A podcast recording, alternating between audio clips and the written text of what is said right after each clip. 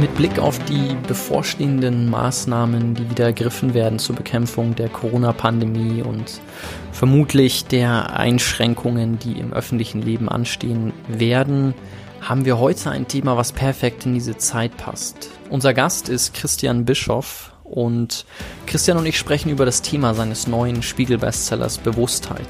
Und in dem Gespräch geht es sehr viel darum, wie man den Zugang zu sich selber findet, wie man es schafft, nicht so sehr im Außen zu sein, wie man diese Krise als Chance nutzen kann. Wir sprechen über die Themen Dankbarkeit.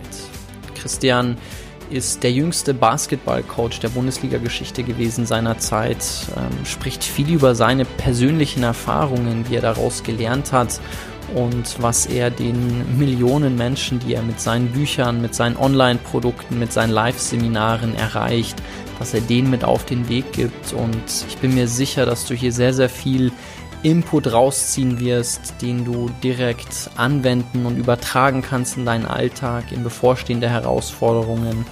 Und ja, entsprechend wünsche ich dir sehr viel Spaß beim Zuhören und alles Gute für die bevorstehenden, vermutlich dann doch nochmal etwas herausfordernden Wochen. Hi, ich bin Jonathan Sierk willkommen bei den Gesprächen von morgen.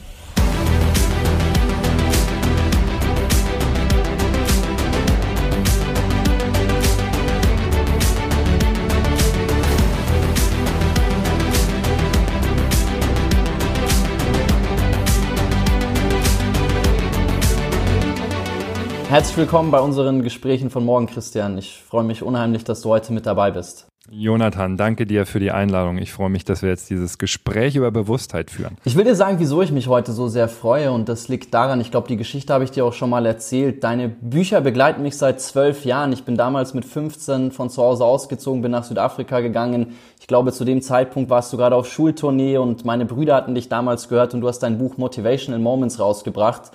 Und wie gesagt, ich bin damals von zu Hause ausgezogen. Meine Mutter hat mir das Buch mitgegeben und ich habe das immer in Kapstadt gelesen habe das dann auch mal, wir hatten einmal pro Woche Assembly und dann gab es immer diese Words of Wisdom bei uns. Und irgendwann haben die Lehrer gesagt, jetzt dürfen die Schüler auch mal die Words of Wisdom machen. Und dann habe ich eine Geschichte aus deinem Buch erzählt. Und ja, es ist irgendwie für mich ein besonderer Bezug zu deinen Büchern. Und jetzt hast du dein Bewusstheitsbuch rausgebracht und ähm, zwölf Jahre später. Und wenn ich mich nicht täusche, ist das auch jetzt dein, dein größter Bucherfolg, oder? Ja, also schön erstmal, dass du damals hieß das Motivational Moments gelesen hast. Heute heißt das Touch the Sky. Seitdem ist natürlich eine Menge passiert und jetzt Ende August ist Bewusstheit rausgekommen. Jetzt, wo wir reden, die siebte Woche in Serie auf der Spiegel Bestsellerliste, was mich sehr freut, weil ich glaube, dass es ein unfassbar relevantes Thema ist äh, für die aktuelle Zeit, vor allem seit Corona ausgebrochen ist. Und das ist das Spannende. Ich habe das Buch über zweieinhalb Jahre geschrieben, weil es eigentlich mein Entwicklungsweg in den letzten zweieinhalb Jahren ist. Und im Januar überlegt, wie nennst du dieses Buch? Und dann kam nur ein Wort hoch, Bewusstheit. Und dann haben ganz viele in meinem beruflichen Umfeld gesagt, das kannst du nicht machen. Äh, dich kennen alle als der Persönlichkeitstrainer, die Kunst dein Ding zu machen. Bewusstheit, das ist ein Positionierungsbruch. Und ich habe da immer wieder reingehört. Also eine Woche lang, ich mache so intuitives Entscheidungstraining also nicht Training mehr mittlerweile, intuitives Entscheidungen, Entscheidungen treffen. Und eine Woche lang hat meine Intuition gesagt, du musst das Buch so nennen. Also habe ich es abgegeben Januar einfach mit dem Titel Bewusstheit und auch mich mit jedem äh, diskutiert, auch mit dem Verlag. Nein, es gibt keinen Untertitel auf dem Cover. Nein, es ist sonst nichts auf dem Cover.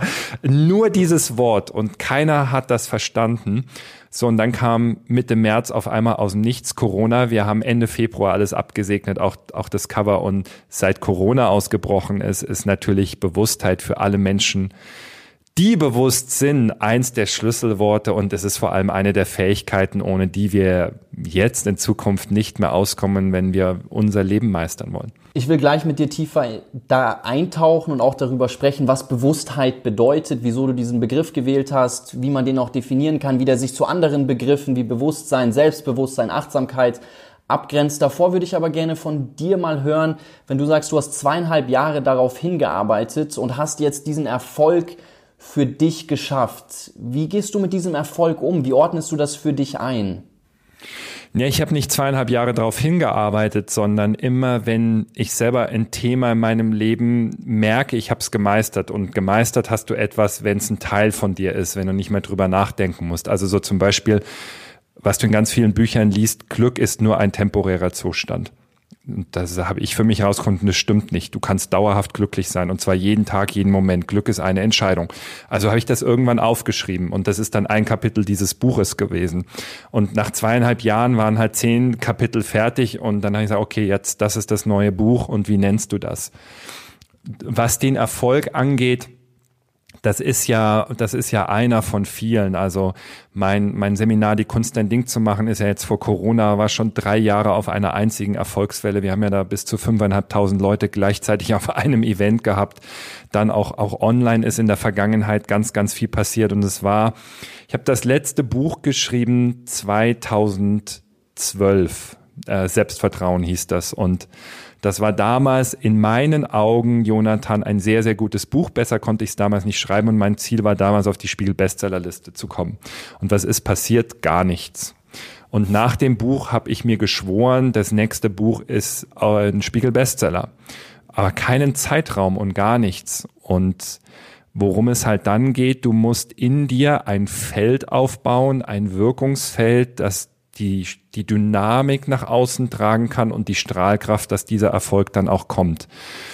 Und mit Bewusstheit Anfang des Jahres habe ich das von Anfang an gefühlt. Also ich kann es nicht begründen. Und letztendlich ist es ja so, jeder Buchautor weiß dass damit verdienst du kein Geld mit einem Buch, sondern es geht mir hier, das ist wirklich ein Herzensprojekt, es geht mir um die Botschaft, weil wir dürfen ganz gewaltig was in unserem Innen ändern, wenn wir in den nächsten 10, 20 Jahren individuell und definitiv auch als Kollektiv auf den richtigen Weg kommen wollen auf dieser Welt. Also es ist ja nicht so, dass wir jetzt 30 Jahre so weitermachen können wie bisher. Ich würde gerne nochmal auf, auf, auf die Frage zurückkommen und sie vielleicht ein bisschen anders formulieren. Also es, man hört ja oft bei Menschen, wenn sie sagen, sie haben sich ein großes Ziel gesteckt und sie haben dieses Ziel erreicht, dass sie sich erstmal vielleicht so ein bisschen leer fühlen. Es gibt ein super schönen Gedanken von Robert Browning. Der hat ein Gedicht geschrieben und in diesem Gedicht schreibt er, Man's reach should always exceed his grasp. Mhm. Und über diesen Gedanken habe ich sehr lange nachgedacht. Also, dass ich mir eigentlich Ziele stecke, die immer ein bisschen größer sind als das, was ich erreichen kann,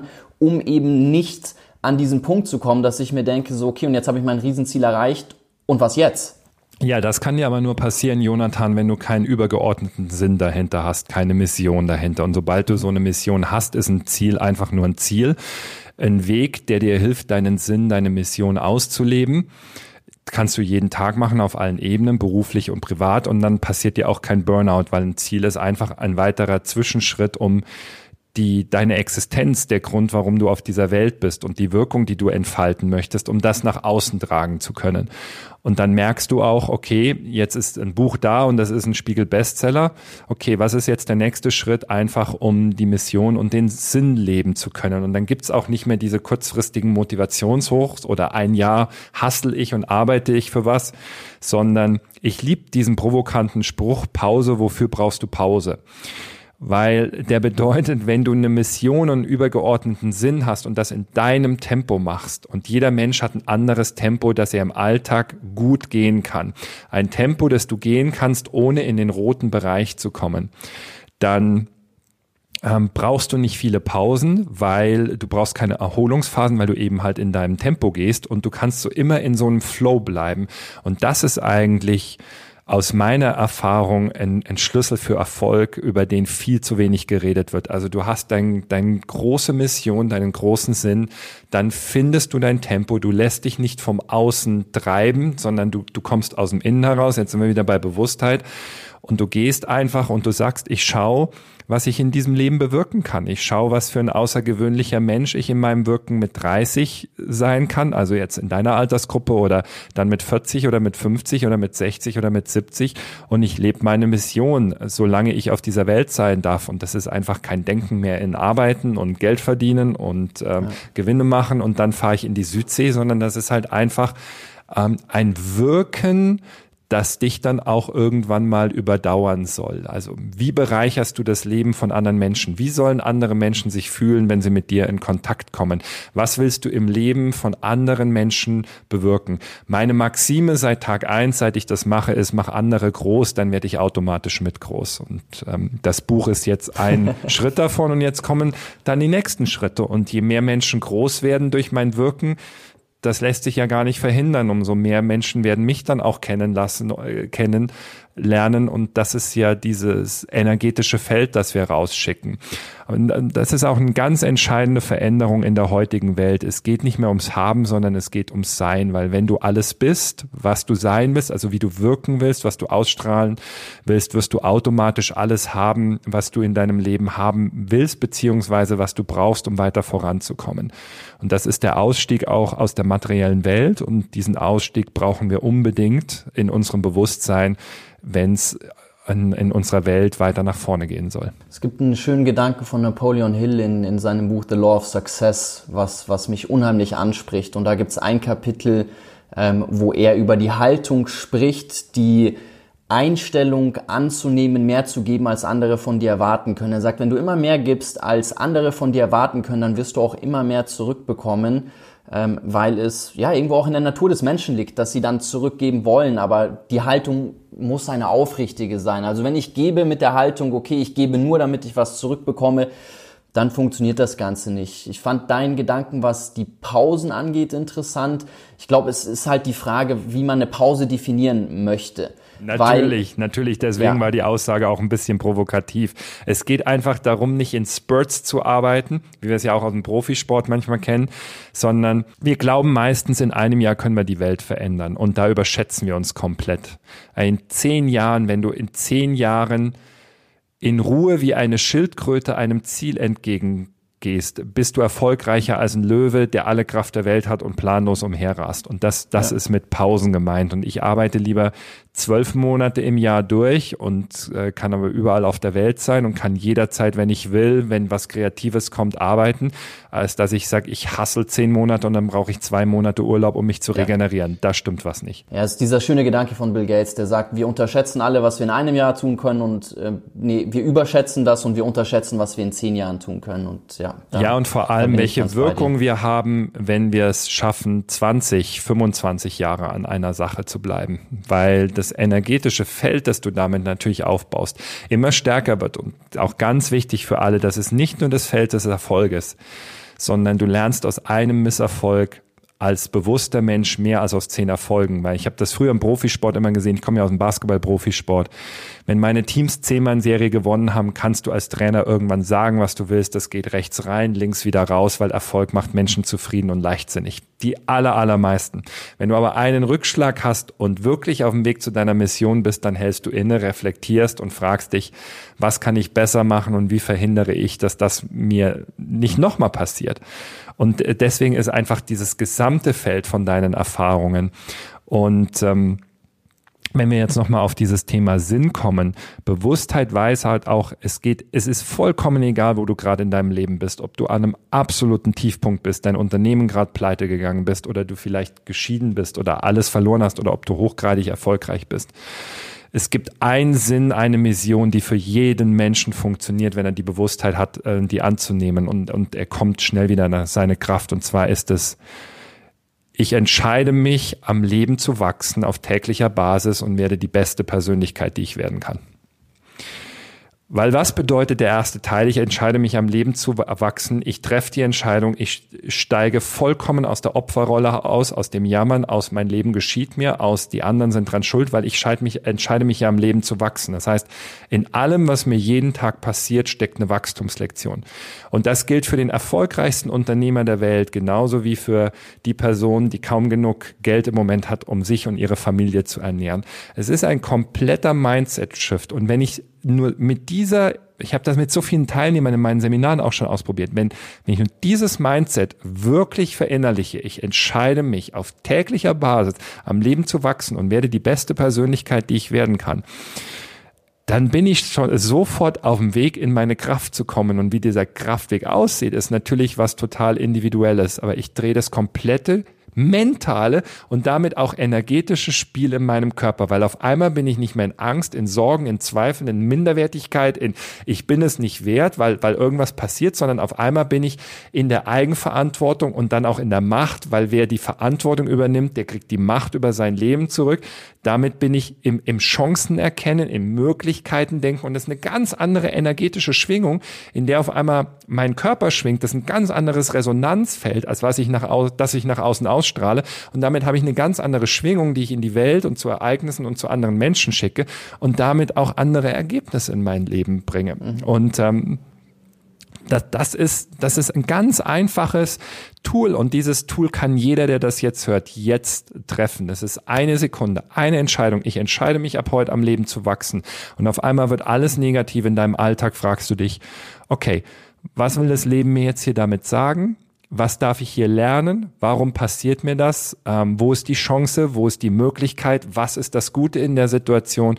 und wie bringt mich diese Situation weiter? Und auf einmal hast du innerhalb von einer Sekunde ein komplett anderes Lebensspiel. Ist aber nur ein Switch in deinem Kopf, in deinem Mindset. Also ich bin voll bei dir, was dieses Thema angeht, Chancen zu sehen und, und in auch Rückschlägen dann ähm, zu schauen, was kann ich daraus lernen, was, was kann ich daraus für mich ableiten. Über das Thema des negative auszublenden, positive Denken. Da möchte ich später mit dir eintauchen. Also ich möchte ein bisschen mit dir auch über die Herausforderung des positiven Denkens, so wie du es auch in Bewusstheit ähm, darstellst, sprechen. Aber lass uns jetzt mal ganz von vorne anfangen und darüber sprechen, wieso es dir genau jetzt ein Anliegen war, dieses Buch zu schreiben. Also du, du, du, du sprichst in den ersten Seiten darüber, dass es einen massiven Bewusstseinswandel braucht, dass es genau dieses Thema jetzt braucht beschreib doch mal, wieso, wieso jetzt? Wieso jetzt Bewusstheit? Und dann lass uns mal die aktuelle Corona-Situation nehmen, wobei das Spannende ist, nochmal, das Buch war schon fertig, da hat noch keiner gewusst, was Corona ist. Da haben wir alle noch gedacht, wir gehen jetzt zum Saufen und trinken Bier, wenn einer Corona gesagt hat. das ist das Spannende. Aber jetzt schauen wir mal Thema Bewusstheit an. Kann wir, und wir führen dieses Podcast-Gespräch, ich weiß nicht, wann du es ausstrahlst, am Freitag, 23. Oktober. Und wir sind gerade in einer Situation, würdest du dir sagen können, was am Montag auf dieser Welt passiert, wie es weitergeht? Wahrscheinlich nicht. Es kann am Montag, kann es schon ganz andere Gesetze und Verordnungen geben, wie wir zu leben haben, wie wir uns zu verhalten haben. Das heißt, wir leben in einer Welt, die vollkommen unvorhersehbar und unplanbar geworden ist. Wir wollen es vom Kopf immer nur noch nicht wahrhaben auf vielen Ebenen. Und wenn du mal rausfragst, weiß eigentlich überhaupt noch jemand, worüber wir hier eigentlich sprechen, wenn wir über Corona reden? Und die Antwort ist nein. Es, es weiß keiner. Die Antwort, was jetzt zu tun ist, weiß keiner mehr auf der Welt. Es weiß kein Politiker, es weiß am Ende letztendlich kein Wissenschaftler und äh, da brechen jetzt Glaubenskriege aus und Konflikte und Demonstrationen und auch immer so. Warum? Weil wir alle im Außen sind. Jetzt lass uns doch mal einen Wechsel machen.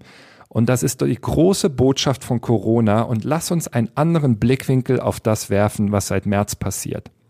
Seit März wenn ein Mensch in der Eigenverantwortung ist mit dem Lockdown, haben wir eine unglaubliche Zeit zum Reflektieren bekommen, zum nach innen gehen, ähm, wir hatten einen Lockdown, wir hatten gar keine andere Möglichkeit. Doch, du hast immer ein Ausweichverhalten. Du konntest auch Netflix-süchtig werden und andere Dinge machen. Aber die Chancen waren jemals, waren nie größer, nach innen zu gehen. Und wir haben uns so viele Jahre Homeoffice und Zeit für uns selber und Zeit zum Reflektieren genutzt. Und jetzt auf einmal war diese Zeit da. Und warum hat das Leben in einem größeren Kontext daraus gemacht? Ganz einfach, weil wir als Menschen die finalen Antworten nicht mehr im Außen finden können. Also hat es uns eine Botschaft geschickt, nach innen zu gehen. So, und wenn du jetzt nach innen gegangen bist oder gehst immer noch, das kann man jederzeit machen, dann fängst du an zu reflektieren. Und dann fragst du dich, was stimmt in meinem Leben und was stimmt in meinem Leben nicht? Also was ist stimmig? Wenn du zum Beispiel im März auf einmal mit deinem Partner 24 Stunden äh, zusammen in einer Wohnung lebst, merkst du, haben viele gemerkt, wen habe ich da eigentlich geheiratet? Und äh, will ich das für den Rest meines Lebens haben? Oder es gab andere, äh, wie zum Beispiel ich, ich habe gemerkt, ich habe die Frau meines Lebens und ähm, niemand anderes auf der Welt. Oder auf einmal waren die Kinder da, weil keine Schule mehr war und Familienleben und so viele haben gemerkt, Moment, was ist denn eigentlich Familie? Weil seit Jahrzehnten schaffen wir unbewusst in unserem Land die Familie ab und die Abschaffung der Familie führt zur Degeneration einer Gesellschaft. Deswegen haben wir so eine degenerierte Gesellschaft, wo so viele Menschen überhaupt keinen Halt mehr haben und den nur noch im Außen suchen. Warum? Weil sie den Halt der Familie überhaupt nicht mehr haben. Aber es gibt ein ganz einfaches Ereignis. Wir nennen das Corona. Und das Leben zeigt uns über Nacht, wer Chef eigentlich in diesem Kosmos, in diesem Universum ist. Nämlich, dass die Mutter Natur sehr gut ohne uns auskommt. Und die Welt wird auch alles überlegen. Die Frage ist, ob wir dabei sind als Menschheit. So, und jetzt war die erste Botschaft, jetzt geh doch mal nach innen. Und in dem Moment, wenn ein Mensch diese Aufgabe annimmt, dann bekommt Corona eine einzige Bedeutung. Alles, was in deinem Leben nicht mehr stimmig ist, darf gehen. Und wenn du nach innen gehst und dein Leben reflektierst, findest du automatisch heraus, was stimmt in meinem Berufsleben nicht, was stimmt in meinem Privatleben nicht, was stimmt mit mir nicht. Fangen wir mal damit an, was, was stimmt mit mir nicht. Es kam Corona und wie haben Menschen auf Corona reagiert? Lass uns nur fünf Menschen nehmen. Die eine Person hat mit unfassbarer Angst reagiert und vielleicht vom Tag an mit äh, eins an mit Maske rumgelaufen. Ich könnte den Virus bekommen, ich könnte sterben. Das ist eine Reaktion. Andere sind provokativ in die Stadt gegangen und haben Corona-Partys äh, gefeiert, auch noch als wir schon den Lockdown hatten und waren aus Prinzip gegen alles dagegen. Eine dritte Gruppe hat sich Sorgen ohne Ende gemacht. Verliere ich meinen Arbeitsplatz? Kann ich meine Familie noch ernähren? Ähm, kann ich das Haus nicht mehr bezahlen? Müssen wir dann irgendwann über unter der Brücke schlafen? Eine fünfte Gruppe Gruppe hat sich vielleicht extremst gefreut, weil jetzt auf einmal die Chancen da waren. Oh, Homeoffice, oh, Partnerschaft. Ich kann arbeiten und mit meinem Partner zusammen sein. Ganz viel Intimität, jeden Tag, was wir sonst nie hatten. Oder vielleicht noch mit meinen Kindern zusammen sein. Und eine fünfte Person hat vielleicht mit absoluter Ruhe reagiert und gesagt, ja, guck mal, was passiert.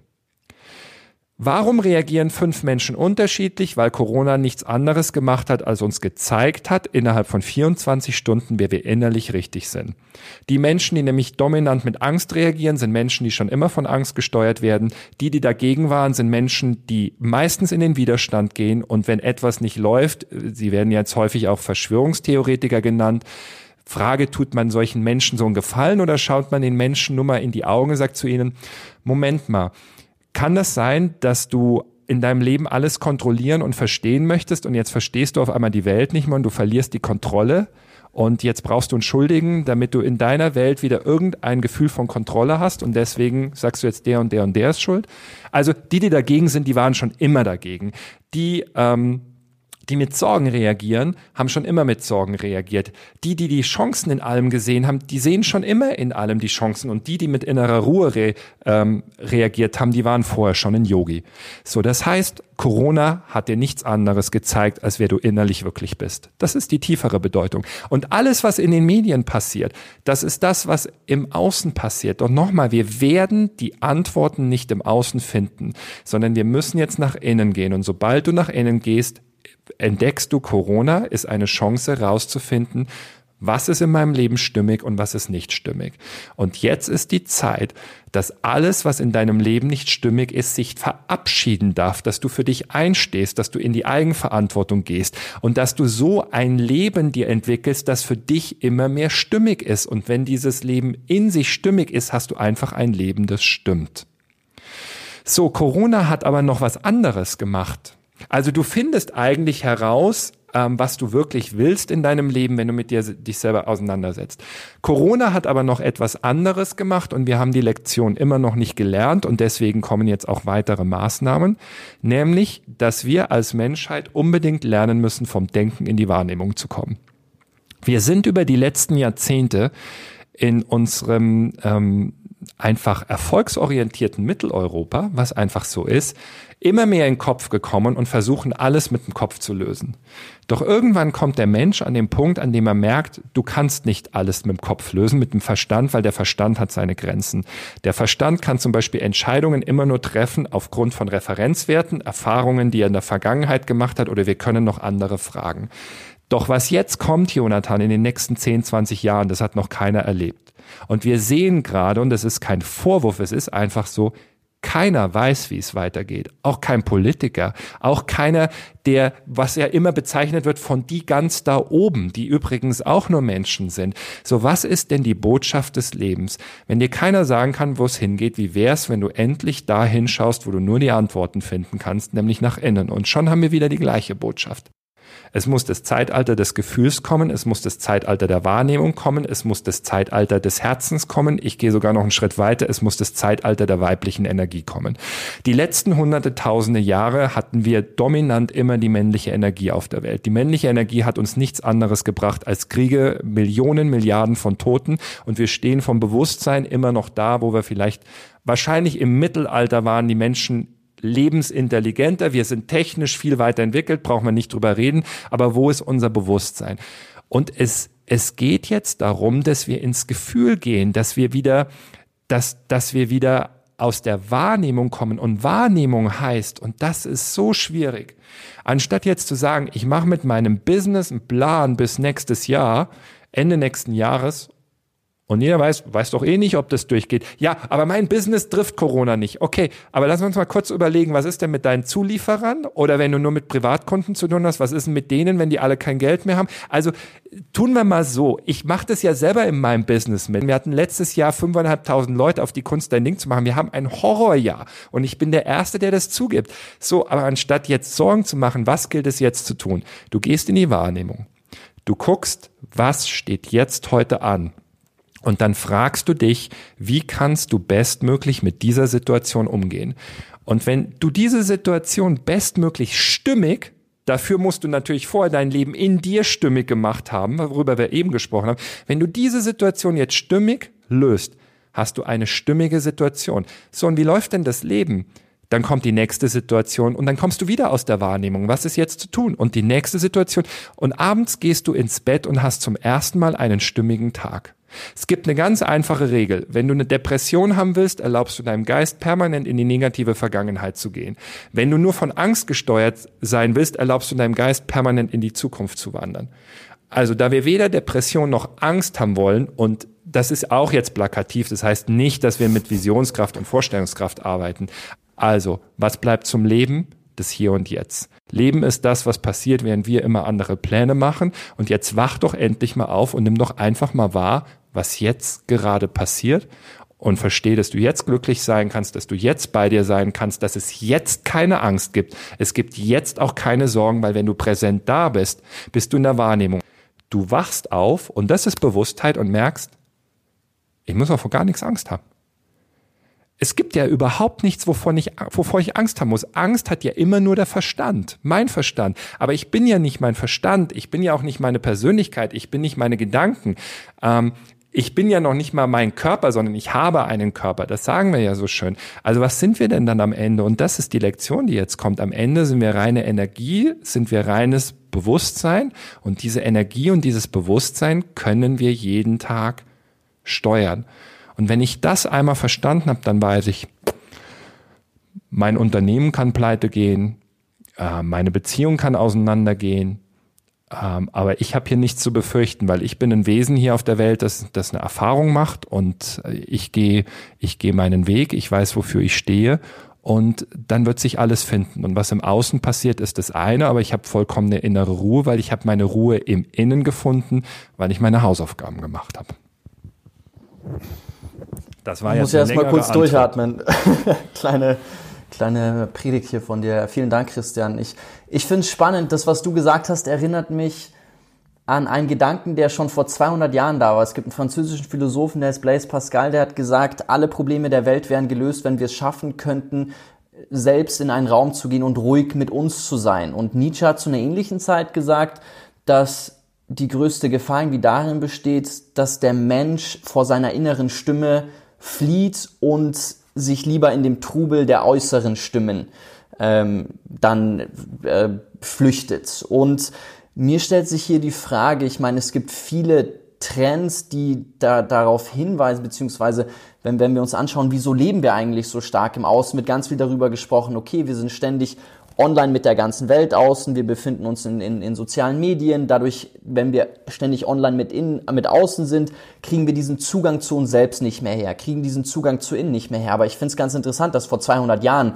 diese Thesen schon kamen, dass wir nach außen fliehen. Wieso glaubst du, ist es in der heutigen Zeit so, dass wir so stark im Außen sind? Wie können wir den Zugang zu innen wieder finden? Und weniger ins Außen blicken. Weil du, du, das war ja wahnsinnig voraussetzungsreich, was du gesagt hast. Wenn ich meine inneren Hausaufgaben gemacht habe, stellt sich natürlich die Frage, vielleicht kannst du es in, in, in etwas kürzerer Form diesmal fassen, weil wir noch viele Themen haben, die ich, die ja, ich mit ja. dir besprechen möchte, ähm, wie mir das gelingt. Ja, es ist ja eine Illusion, dass dir die Herausforderung von der heutigen Zeit ist, Jonathan. Äh, das, das ist ja schon der Trugschluss schlechthin. Und du hast gerade Nietzsche genannt. Vor 200 Jahren hat er das schon gesagt. Wir bekommen seit hunderten Jahren die gleiche Aufgabe, weil wir sie einfach noch nicht gemeistert haben. Und als ich ein Kind war, waren meine Eltern besorgt, weil es jetzt nicht mehr nur ARD und ZDF und die dritten Programme gibt, sondern jetzt gab es auf einmal RTL und da gab es Tutti Frutti und Knight Rider und jetzt könnte mein Kind versaut werden, weil auf einmal zu viele negative Einflüsse auf es einbrechen. Oder in den 70er Jahren ist was passiert, das war der CNN-Effekt. CNN war der erste Nachrichtensender der Welt, Welt, der 24 Stunden am Tag gebroadcastet hat, was auf der ganzen Welt passiert. Und mit diesem CNN-Effekt ist eins passiert auf einmal. Die Politiker auf der Welt waren nicht mehr im Hier und Jetzt und haben sich Gedanken darüber gemacht, wie sie ihr Land voranbringen können und ähm, ihren Mitbürgern helfen können, sondern auf einmal kam das reaktive Leben. Weil jetzt ist in Russland das passiert und da ist das Negative passiert und da das Negative. Und wenn du heute rückblickend sagst, ähm, CNN war dann so der erste Sender, der wirklich dieses oh, Nachrichten 24 Stunden und Negativität. Und auf einmal sind wir in dieses reaktive Verhalten noch mehr gekommen. Doch letztendlich, wie du sagst, ist es eine Lektion, die wir seit Hunderten von Jahren haben. Nur, Jonathan, und das ist das Entscheidende, wenn wir es als Menschheit nicht lernen, dann werden die Lektionen immer härter. Und Corona ist jetzt eine Lektion, die ist härter geworden. Und wenn wir die Lektion jetzt nicht lernen als Menschheit, werden die nächsten Lektionen noch härter. Der einzige Punkt ist, dass wir nicht mehr viel Zeit haben. Wir haben nicht mehr 40, 50 Jahre Zeit, sondern entweder lernen es wir jetzt oder nicht. Und das könnte jetzt vielen wieder Angst machen. Und, und da möchte ich sie sofort rausholen, weil man muss immer eins verstehen. Kollektivschicksal ist nicht Individualschicksal. Wenn das breite Kollektiv jetzt gerade wieder in der Angst und Panik versinkt, kannst du voll im Vertrauen sein. Wenn das breite Kollektiv sich Sorgen um seine Zukunft macht, kannst du in Ruhe deinen eigenen Weg gehen und deine Zukunft planen. Ein Beispiel, im Zweiten Weltkrieg gab es Millionen Deutschen, die von diesem Zweiten Weltkrieg nichts mitbekommen haben. Warum? Weil sie vorhergesehen haben, was passiert und als der Krieg losging, waren sie schon längst aus dem Land draußen. Oder es gab ganze Landstriche in Deutschland, wo nie eine Bombe gefallen ist. Was wir auch heute in den Geschichtsbüchern haben, ist ja immer nur das Schlimmste, immer die gleichen schlimmsten Bilder, Ereignisse von diesem Zweiten Weltkrieg. Und wenn du das einmal verstanden hast, dann weißt du, du musst jeder einzelne von uns, und jetzt sind wir in der Eigenverantwortung, auf der individuellen Ebene anfangen. Warum? Lass uns eine Metapher dafür nehmen, die jeder verstehen kann. Wahrscheinlich stimmen wir darin überein, dass wir uns in der idealen Welt gerne alle Weltfrieden wünschen. So, um diesen Weltfrieden zu bekommen, brauchst du aber Frieden auf jedem Kontinenten. Für einen Frieden auf dem Kontinent brauchst du Frieden in jedem Land dieses Kontinents. Und für Frieden in einem Land brauchst du Frieden in jeder Stadt und in jeder Gemeinde. Für Frieden in einer Gemeinde brauchst du Frieden in jedem Haushalt. Für Frieden in einem Haushalt brauchst du Frieden in jeder Familie. Und für Frieden in einer Familie brauchst du Frieden in dir selbst. Der einzige Ort, und auch diese Lektion bekommen wir seit Hunderten von Jahren, der einzige Ort, an dem Weltfrieden beginnen kann, ist in uns, nirgendwo anders. Deswegen brauchst du auch nicht nach außen gehen und auf andere zeigen, weil Politiker sind nur Repräsentanten vom Durchschnittsbewusstsein einer Gesellschaft, die gewählt werden. Wenn ich also selber meinen Teil für Weltfrieden beitragen kann, dann kann ich auch meinen Teil beitragen für alles Glück auf der Welt, für alle Harmonie auf der Welt, für Nächstenliebe auf der Welt, für Verständnis, für Empathie, für Harmonie. Nimm was du, nimm was du willst. Und jetzt merkst du eins, wir sind wieder auf der Seinsebene. Und das ist eine, ein, ein Sprung, den wir jetzt zu tun haben, dass wir weg vom Haben hin zum Sein kommen und über das Sein unser Wirken entfalten, weil ähm, wenn du alles bist, was du sein willst, äh, wirst du merken, dass du wahrscheinlich nur noch ganz wenig von dem brauchst, was du immer haben wolltest, einfach weil du das Spiel verändert hast in, in ein inneres Spiel und du merkst, wie wenig es braucht, um glücklich zu sein und zufrieden zu sein und in der Ruhe zu sein. Und auf einmal bist du draußen in einer total hektischen Welt und du stehst mit vollkommener inneren Ruhe. Zum Beispiel am Marienplatz in München oder was auch immer los ist, ganz einfach, weil du diese Ruhe in dir selbst gefunden hast. Und diesen Weg kann jeder nur selber gehen. Und die Botschaft, da hast du vollkommen recht, ist seit Hunderten von Jahren die gleiche. Nur leider sind wir noch nicht auf der Welt die kritische äh, Masse, um das drehen zu können. Und deswegen bekommen wir die Botschaft immer und immer wieder. Und die Botschaften werden auch immer und immer deutlicher werden. Ich muss sagen, ich bin ein Riesenfan von Jordan Peterson dessen Buch ich lange nicht gelesen habe, weil ich mir dachte, wenn jemand ein Buch schreibt über die zwölf, so 12 Rules for Life, der Titel hat mich abgestoßen, weil ich dachte so, was, was, so welche zwölf Regeln, was, was will er mir sagen? Und was mich an Jordan Peterson fasziniert ist, dass er eine Komplexität greift, sich unheimlich tief in Materien reinschraubt, wirklich fast alle großen Denker, allen voran Dostoevsky, mein Lieblingsschriftsteller Nietzsche, solche Leute in der Tiefe studiert hat und er auch wie du ansetzt und sagt, okay, in letzter Instanz, was du sein kannst, ist ein guter Mensch, ein Vorbild für andere. Und er sagt, natürlich ist es hart. Er sagt, das Leben, und das finde ich interessant, weil ich mich da sehr stark abgeholt fühle, er sagt, es ist ein Kampf, es sind Herausforderungen. Er sagt, es ist unheimlich hart und er schafft es auch diese Kehrseite des Lebens super darzustellen. So er sagt, jeder hat sein Kreuz zu tragen und jeder hat auch einen gewissen Kampf zu durchlaufen. Aber wenn du es schaffst, und er bringt immer dieses Beispiel, ein Mensch zu sein, der, wenn dein eigener Vater ähm, beerdigt wird, wenn, wenn, wenn ein eigener Vater stirbt, trotzdem bei dieser Beerdigung jemand zu sein, der eine gewisse Stärke auch in solchen Momenten in, in, in sich finden kann, dann kannst du andere damit anstecken und dann kannst du durch dein eigenes Wirkungsfeld auch dein Teil dazu beitragen, ähnlich wie du es gerade gesagt hast, dass das auch andere annehmen. Und ich finde es bei ihm, also ich, ich finde es schön, weil er sowohl in kollektiven Systemen denken kann und gleichzeitig trotzdem immer wieder auch beim Individuum ansetzt und auch die Verpflichtung, die wir als Individuum haben, zu sagen, okay, wir müssen uns einfach mit den Schweren des Lebens auseinandersetzen und wir müssen da durchgehen und wir können gewisse Dinge nicht ausblenden. Wir können nicht sagen, okay, wir sehen, und da, da will ich gleich mit, mit dir drüber sprechen, wir sehen einfach alles positiv, sondern du hast auch dieses extrem zerrissene, gespaltene Stellenweise. Und deswegen mag ich Dostoevsky so unheimlich gerne, weil er für mich jemand ist, der die Seele des Menschen besser darstellen kann, als ich es bei jedem anderen Schriftsteller, den, den, den, den ich gelesen habe, gefunden habe. Und der diese auch durch seine eigene Persönlichkeit, ja, diese Tiefe des Menschseins, des Daseins ganz tief durchdrungen hat. Und, und da ist er, da, da ist er für mich ein, ein besonderes Vorbild. Also da kann ich von, von Jordan Peterson unheimlich viel ähm, mitnehmen.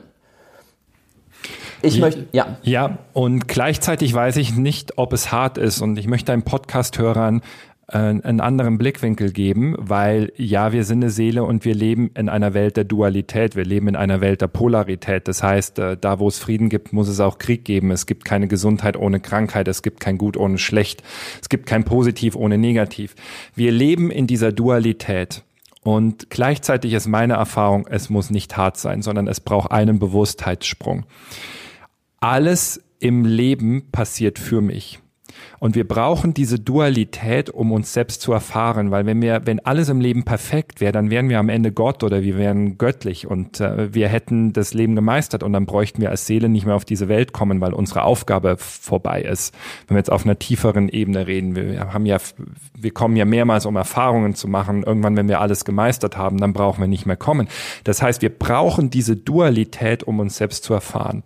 Wenn du jetzt aber die Bewusstheit hast, es braucht eine Emotion und das ist Vertrauen. Vertrauen in dich und Vertrauen in das Leben, dass das Leben immer für dich passiert, in dem Sinne, dass du dich selbst erfahren sollst in dieser Polarität und den nächsten Schritt in deine Entwicklung machst, die du jetzt zu machen hast.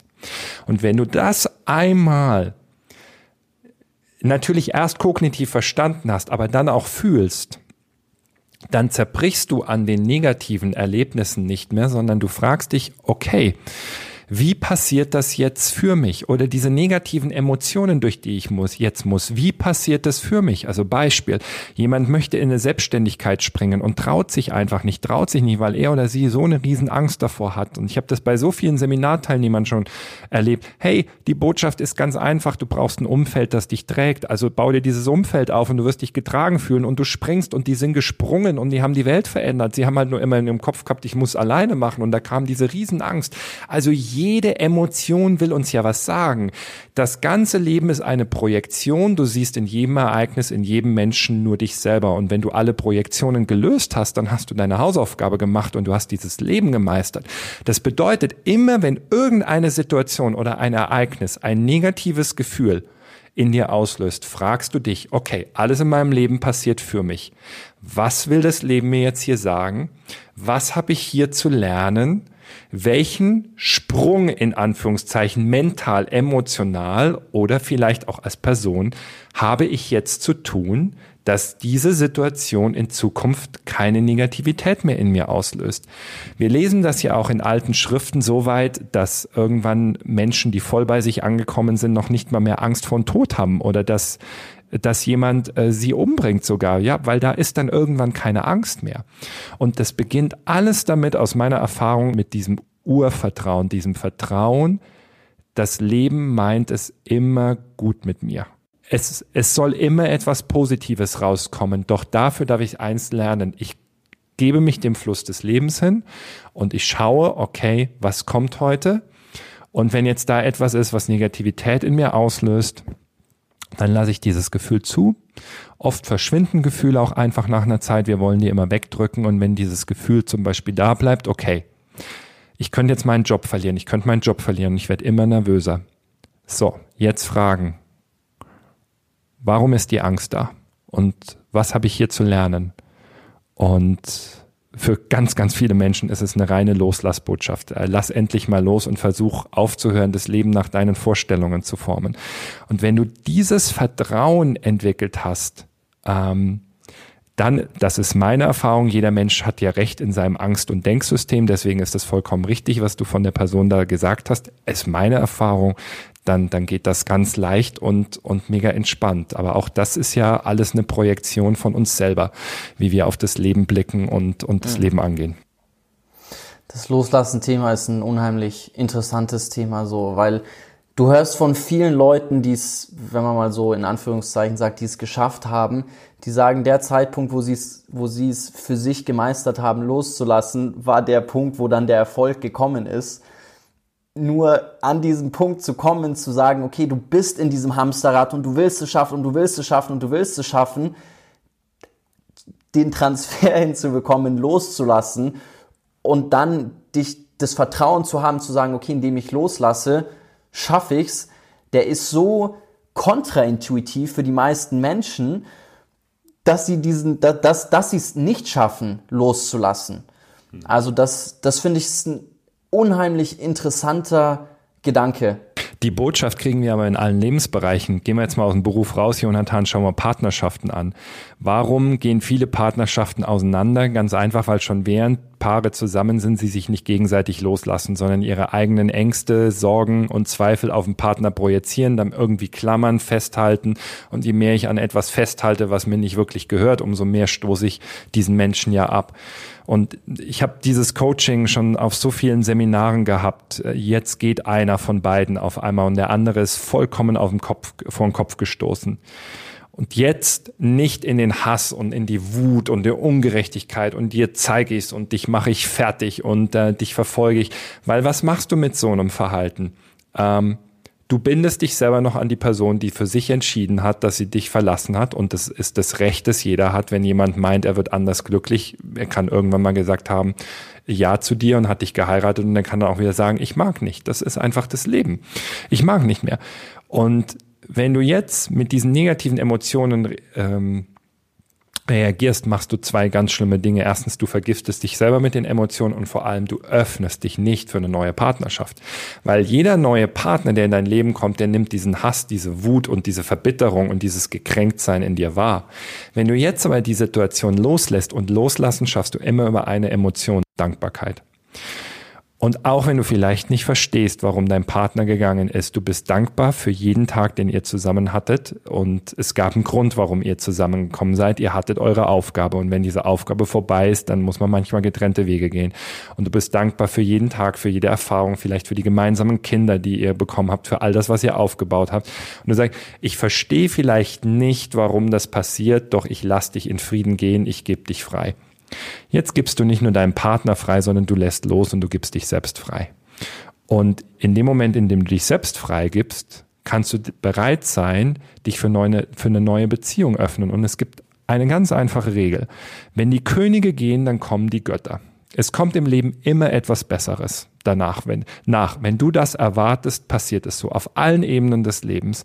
Deswegen sage ich in meiner Firma auch immer, jeder, der will, kann gehen, wenn er keinen Spaß mehr hat. Es kommt etwas Besseres auch für uns. Aber solange du hier voll dabei bist, bleib. Dann befruchten wir uns gegenseitig. Und wenn du das einmal weißt, dann lässt du deinen König oder deine Königin, die gehen wollten, du lässt los. Es ist so. Und in dem Moment öffnest du ein Energiefeld und sagst du, okay, ich lerne aus dieser Partnerschaft, was mache ich beim nächsten Mal anders, ähm, wo habe ich vielleicht meinen Beitrag geleistet, dass es auseinandergeht und ich lasse ich lass los und ich öffne mich jetzt für meinen Gott.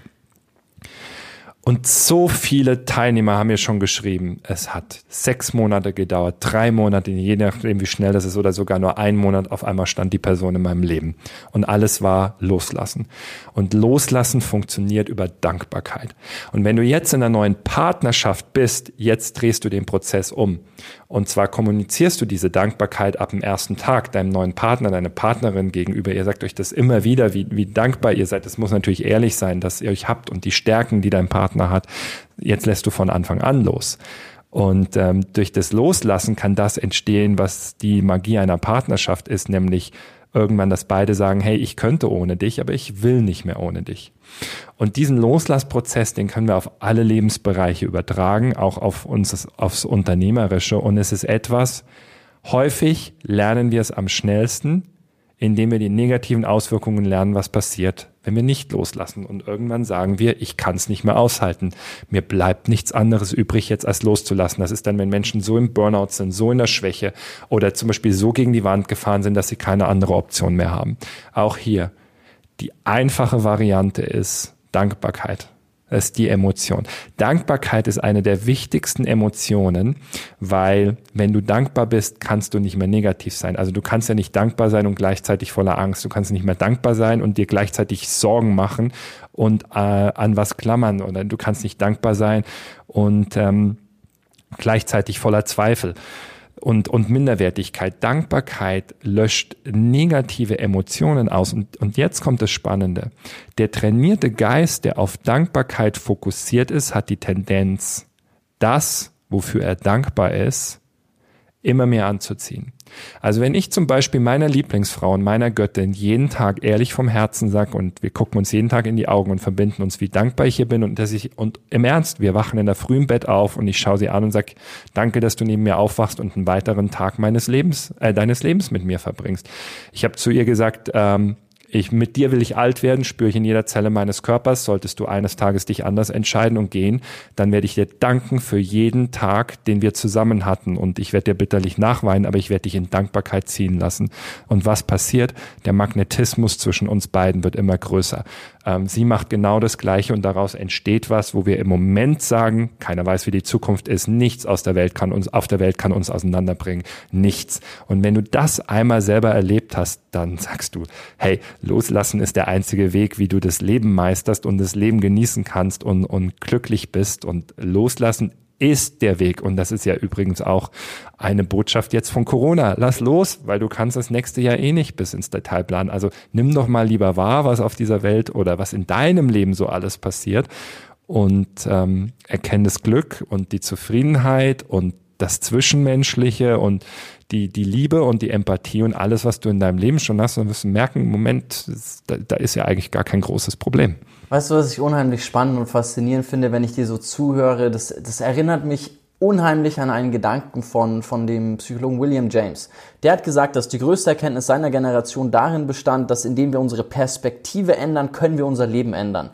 Und das ist, ja, ich, ich, ich kann verstehen, wieso er das sagt, weil es auch interessant ist, wie jeder Mensch seine Perspektive, seine Wahrnehmung wählt. So du sagst deine Regel und du machst ja deine Regeln irgendwo auch selber und du sagst, für dich ist eine Regel, wenn die Könige, Königinnen gehen, kommen die Götter so und das ist dann für dich deine Perspektive, so siehst du die Dinge.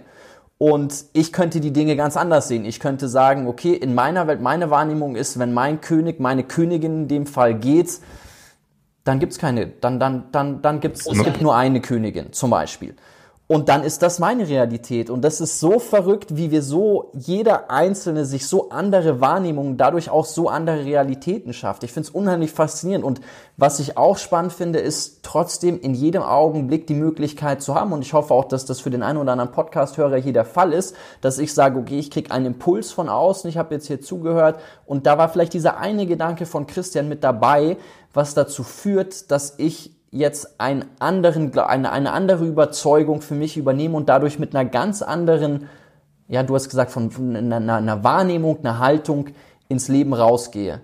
Und das kann ich in jedem Augenblick wieder wählen. Und das macht das unheimlich schön. So, das macht, das ist eigentlich, ja, das ist ein, einer der schönsten Dinge hier, hier in, in dem Leben, dass, dass wir diese Freiheit zu Vollkommen richtig. Ein haben. Kapitel im Bewusstheitsbuch, dein Blickwinkel verändern. Wenn du in der Lage bist, deinen Blickwinkel zu verändern, kannst du praktisch alles meistern. Und nehmen wir es ganz extrem, Jonathan. Spätestens, wenn ein Mensch schwerer Schicks-, einen schweren Schicksalsschlag hat, wird ihm nichts anderes bleiben, als entweder seinen Blickwinkel zu verändern ins Positive oder an dieser Situation zu scheitern, ähm, in der Negativität zu versinken. Also wenn Familienangehöriger stirbt oder du einen schweren Autounfall hast, auf einmal querschnittsgelähmt, äh, querschnittsgelähmt im Rollstuhl sitzt. Und wir kennen ja auch da ganz viele Menschen, die das unglaublich beeindruckend gemeistert haben. Wir Menschen können über Nacht unseren Blickwinkel verändern, mit der Blickwinkelveränderung uns einen neuen Sinn geben und mit einem neuen Sinn können wir alle Situationen im Leben meistern. Und das negativste Gefühl, das ein Mensch haben kann, ist nicht das Minderwertigkeitsgefühl, das negativste Gefühl ist das Sinnlosig Sinnlosigkeitsgefühl, weil ein Mensch, der keinen Sinn mehr über lange ja. Zeit sieht, der ähm, ist potenziell dann sogar auch suizidgefährdet und Viktor Frankl hat ja mal eine Untersuchung gemacht in den USA mit 60 Menschen, die einen Suizid überlebt haben und hat sie gefragt, warum wolltest du dich umbringen? Und äh, fast 90 Prozent haben gesagt, weil mein Leben keinen Sinn mehr gemacht hat. Und Sinn bekommen wir über Perspektive und Blickwinkel und wie wir auf unser Leben blicken. Und ähm, jeder Mensch, du hast es so schön gesagt, jeder Mensch hat Recht in seinem Denksystem, jeder Mensch hat Recht in seinem Angstsystem. Deswegen, du siehst ja gerade, wie hitzig die Diskussionen auf der Straße sind mit Corona, also richtig hitzig. Da brauchst du gar nicht anfangen zu diskutieren, weil ähm, jeder Mensch hat Recht in seinem Denksystem. Punkt. Oder anders gesagt, jeder Mensch hat Recht mit seiner Wahrnehmung. Die Botschaft ist, und das ist das, das ist das Wichtige, jetzt von außen nach innen zu gehen. Es geht jetzt vom Außen nach innen, vom, vom Denken in die Wahrnehmung, vom Kopf ins, ins Herz, ins Gefühl. Das heißt nicht, dass wir das andere komplett ausblenden, aber die, die Relation muss sich verschieben. Und nochmal, alle die, die diesen Wechsel jetzt mitmachen, haben nichts, aber auch gar nichts zu befürchten in der Zukunft, auch wenn keiner weiß, wie die Zukunft wird. Jetzt haben wir so viel über Bewusstheit gesprochen und ich glaube, ich habe vier, fünf unterschiedliche Definitionen in deinem Buch gefunden. Jetzt habe ich das Glück, dass ich dich mal direkt fragen kann. Bewusstheit, wie definierst du es? Was, was ist eigentlich Bewusstheit? Vorstufe vom Bewusstsein. Bewusstheit sind drei Aspekte. Achtsamkeit. Achtsamkeit gegenüber den eigenen Gedanken, Gefühlen haben wir jetzt ausführlichst besprochen und dann irgendwann Achtsamkeit gegenüber anderen Menschen und der Welt. Aus der Achtsamkeit ist die zweite Perspektive von Bewusstheit, die, die jetzt kommen muss, ein ganz zentraler Begriff, den ich prägen möchte, die Lebensdienlichkeit. Das heißt, alles, was wir tun, sollte drei Kriterien erfüllen. Erstens ist dient dir, das ist deine, die gesunde Selbstfürsorge, weil jeder Mensch braucht eine gesunde Selbstfürsorge, dass es ihm gut geht, ähm, dass er genug verdient, um um, leben zu können, um essen zu können, um seine Familie zu versorgen. Doch diese gesunde Selbstfürsorge hat ähm, zu einem unfassbaren Egoismus geführt, vor allem in der westlichen Gesellschaft. Das ist ja auch auf einer tieferen Ebene die Klimaerwärmung, Erwärmung steht ja, das ist ja die Projektion, die die Welt uns Menschheit als Gesamtheit gibt, steht ja für die Überhitzung des Egos des Menschen. Das, die, die Welt hält einfach acht Milliarden Egoisten oder lass auch nur vier Milliarden sein, einfach nicht mehr aus. Ähm, es, es wird zu heiß hier, zu viel Egoismus äh, im Raum. Und deswegen ist Lebensdienlichkeit auch alles, was wir tun, muss anderen Menschen dienen, auf allen Ebenen. Seien, dass wir privat was machen, du hast es vorhin so schön gesagt, wenn wir Komplimente machen, dann müssen die ehrlich sein, Menschen ehrlich fördern wollen, Menschen nicht als Nummern zu sehen, wie zum Beispiel ein Unternehmen oder zum Beispiel alle Unternehmen, die Scheiße für Gold verkaufen, was so lange funktioniert hat, die werden früher oder später dieses Spielfeld verlassen müssen. Und man sieht das ja jetzt schon, wie das kommt. Ähm, und die dritte Sache von Lebensdienlichkeit ist, es muss dem großen Ganzen oder es muss der Welt dienen. Also es dient dir, es dient anderen Menschen und es dient der Welt. Und jetzt darf sich zum Beispiel mal jeder fragen, den Beruf, den ich ausübe, ist der lebensdienlich? Wenn ich zum Beispiel in einer Waffenproduktionsfirma arbeite, die Waffen herstellt, um Menschen oder Tiere umzubringen, ist das lebensdienlich. Auch hier wieder Bewusstheit. Jeder darf seine eigene Definition finden, ähm, ob das lebensdienlich ist oder nicht. Ähm, es geht nicht darum, jemandem was vorzuschreiben. Und ähm, der dritte Aspekt von Bewusstheit ist Ganzheit beziehungsweise Gesamtheit, dass wir verstehen, wir haben das eben gesagt, am Ende sind wir reines Bewusstsein, wir sind reine Energie, das heißt, wir sind aus dem großen Einen alles entstanden, nennen es jetzt Kosmos, nennen es Mutter Natur, nennen es Universum oder die Religionen nennen es Gott oder geben ihm anderen Namen. Das ist ja nur unterschiedliche Begriffe für die eine Energie, aus der wir entstanden sind. Und das bedeutet, wenn wir es jetzt mal äh, Kosmos nennen, wenn wir daraus entstanden ist, ist die universelle Weisheit, die kosmische Weisheit in uns. Und alles, was das Leben uns spiegelt, ist, dass wir uns dahin entwickeln sollen, das in uns zu entdecken. Und wenn ich das verstanden habe, dann weiß ich auch, es gibt nicht acht Milliarden Menschen auf der Welt, sondern es gibt acht Milliarden individuelle Ausdrücke, wie du es eben gesagt hast. Aber am Ende gehören wir alle zusammen. Und ähm, das, was jetzt kommt, wir müssen es zusammen meistern und äh, das ist möglich. Also es gibt die Tools, um acht Milliarden Menschen zu versorgen, zu ernähren. Ähm, dafür dürfen wir aber nicht mehr Dinge produzieren, die nach zwei Jahren kaputt gehen, wo, wo wir unsere Ressourcen verschwenden, sondern Beispiel, jeder weiß, man kann Rasierklingen herstellen, die ewig halten. Was produzieren wir? Rasierklingen, die nach 10, 20 Mal stumpf sind, damit wir das nächste kaufen. Und wenn wir jetzt damit anfangen zu verstehen, wir müssen auf Nachhaltigkeit gehen, ähm, weil wir dann alle als großes Ganze davon profitieren. Nichts zu besitzen ist der neue Reichtum, nicht, nicht oder nicht viel zu besitzen ist die neue Freiheit. Mieten statt besitzen kommt ja immer mehr. Kennen wir jetzt schon an Uber, an Couchsurfing, und ähm, Airbnb, wie das alles heißt. Das wird immer mehr kommen. Und wenn wir diesen Switch schaffen, den definitiv die junge Generation, also dein Alter und jünger machen muss, meine Generation macht den nicht. Wir sind zu eingefahren. Aber wenn man sieht, was da jetzt ähm, immer mehr an der jungen Generation kommt, bin ich, äh, ich bin durch und durch positiv, dass wir die Kurve kriegen, auch wenn es sicherlich nicht einfach wird und ich weiß nicht, wie es laufen wird, aber ähm, auch hier ist wieder die Frage. Und gehen wir noch einen Gedanken mit. Stell dir vor, diese Welt gibt's nur noch zehn Jahre. Willst du jetzt zehn Jahre im Voraus dich darüber ärgern und dir Sorgen machen, dass du nur noch zehn Jahre hast oder machst du das zu, zu den glücklichsten zehn Jahren in deinem Leben? Es gibt keinen Grund, nicht auf der positiven Seite zu stehen. Und wenn du das einmal mit der Bewusstheit in dir verstanden hast, dann blendest du das Negative aus. Das heißt nicht, das ist ganz, ganz wichtig, dass du gleichgültig bist. Stimmt ja gar nicht, sondern du spannst ein positives Feld und entfaltest deine Wirkung bei den Menschen, bei denen du das kannst. Achtung, das ist ein ganz gefährliches Totschlagargument, das immer die bringen, die es nicht verstehen. Ja, aber dann ist immer ja gleichgültig, dann tut man ja nichts dagegen. Doch, wie bekämpfst du Krieg? Mit Frieden. Wenn du Krieg mit Krieg bekämpfst, also zum Beispiel mit Demonstrationen, wo dann Steine geworfen werden, erhöhst du ja nur das Kriegsbewusstsein auf der ganzen Welt. Und das ist überhaupt keine Lösung, sondern Krieg, gegen Krieg gehst du am besten mit Frieden vor und gegen Negativität gehst du am besten mit Positivität vor. Und dann darfst du jeden Menschen einladen und jeder darf für sich entscheiden, welchen Weg er geht. Und nochmal, Kollektivschicksal ist nicht Individualschicksal, dein Individualschicksal ähm, bestimmst du zu einem sehr, sehr großen Teil selber. Und wie du eben richtig gesagt hast, dein Blickwinkel und deine Wahrnehmung kannst du jederzeit verändern. Also eigentlich bestimmst du, wo es in Zukunft für dich hingeht, in jeder Sekunde selber. Und jetzt hast du die Macht und die volle Kontrolle über dein Leben. Man merkt auf jeden Fall bei dir, Christian, dass du ein Meister der Worte bist. Ähm, ich ich, ich finde es super spannend. So, ich frage dich nach einer Definition für deinen Begriff Bewusstheit und du gibst mir 20 weitere Begriffe, wo ich jetzt fragen könnte, was meinst du eigentlich damit, was meinst du eigentlich damit? Ähm, kriegst du es in, kriegst in zwei, drei Sätzen untergebracht? Bewusstheit ist. Bewusstheit ist Achtsamkeit gegenüber dir, anderen Menschen, der Welt, Lebensdienlichkeit und das Gefühl für das große Ganze, das lebensdienliche Gefühl für das große Ganze. Okay. Ich will mit dir darüber sprechen.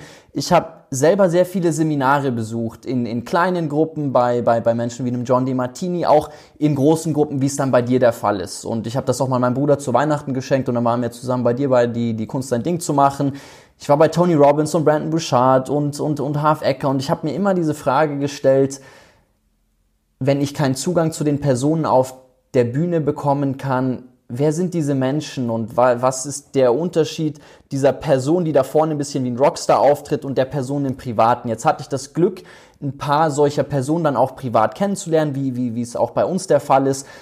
Und ein paar dieser Personen, das fand ich ganz interessant, die haben gesagt, eigentlich therapiert sich die Person da vorne auf der Bühne selbst.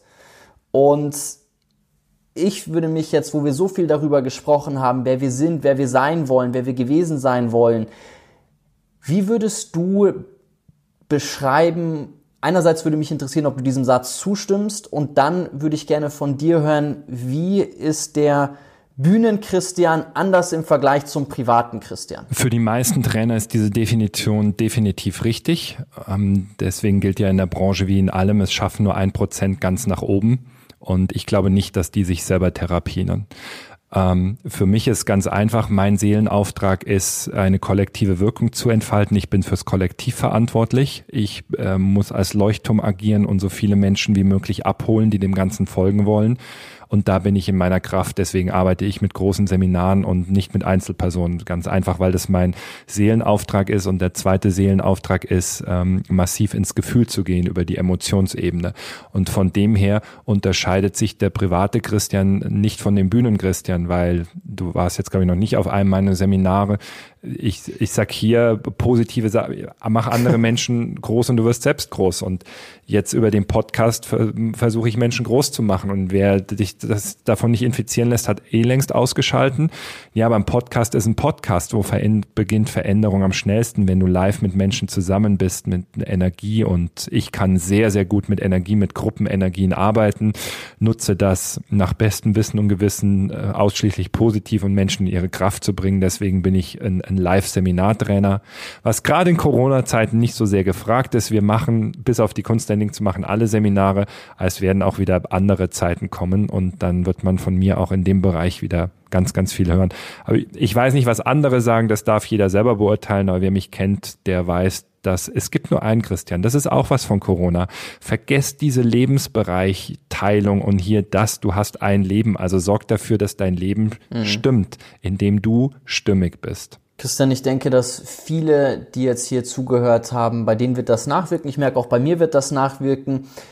Ich würde gerne das Angebot machen, wenn, wenn, wenn das für dich okay ist, dass wir Fragen einsammeln können oder da Reaktionen bekommen können. Ich werde mir auch nochmal Gedanken machen und dann können wir in gewisse Themen nochmal tiefer eintauchen, weil es unheimlich viel gibt, wo ich auch selber merke, ah, da wäre ich gerne noch tiefer reingegangen mit dir, da hätte ich noch, noch, noch gerne ähm, ausführlicher mit dir drüber gesprochen. Also wenn wir das vielleicht im Frühjahr, dann hat sich auch einiges getan, dann können wir auf die letzten Monate zurückblicken. Du sagst schon, wir wissen nicht, was Montag sein wird. Dann haben wir wieder einen Zeitraum, wo wir merken, okay, wie sind wir jetzt durch die vermutlich herausfordernden Wochen die uns bevorstehen, gekommen? Was haben wir wieder da Learnings mitnehmen können? Also das wäre eine Sache, die würde ich sehr gerne mit dir machen. Und ich würde abschließend noch gerne von dir hören. Ich meine, du hast so viele Botschaften jetzt mitgegeben, aber du hast Kinder, du wirst vielleicht irgendwann auch, auch Enkelkinder haben. Und wenn du den Satz vervollständigen müsstest, wenn deine Kinder mal über dich sprechen und sagen, von, von meinem Papa oder von meinem Opa habe ich gelernt, habe ich mitgenommen das. Wie würdest du den vervollständigen? Er war nicht immer für uns da, weil er viel unterwegs war, aber er hat uns immer bedingungslos geliebt und ich habe das immer gespürt. Sehr schön. Christian, vielen Dank. Es hat mir unheimlich viel Freude gemacht, mit dir zu sprechen und ich freue mich drauf, wenn wir uns hoffentlich bald wiedersehen. Ich wünsche dir alles Gute und ja, ich hoffe, es hat allen Zuhörern viel Spaß gemacht, im Gespräch zu lauschen und, und Danke, Jonathan. Alles viel für Gute sich weiter. mitnehmen. Danke dir, Christian.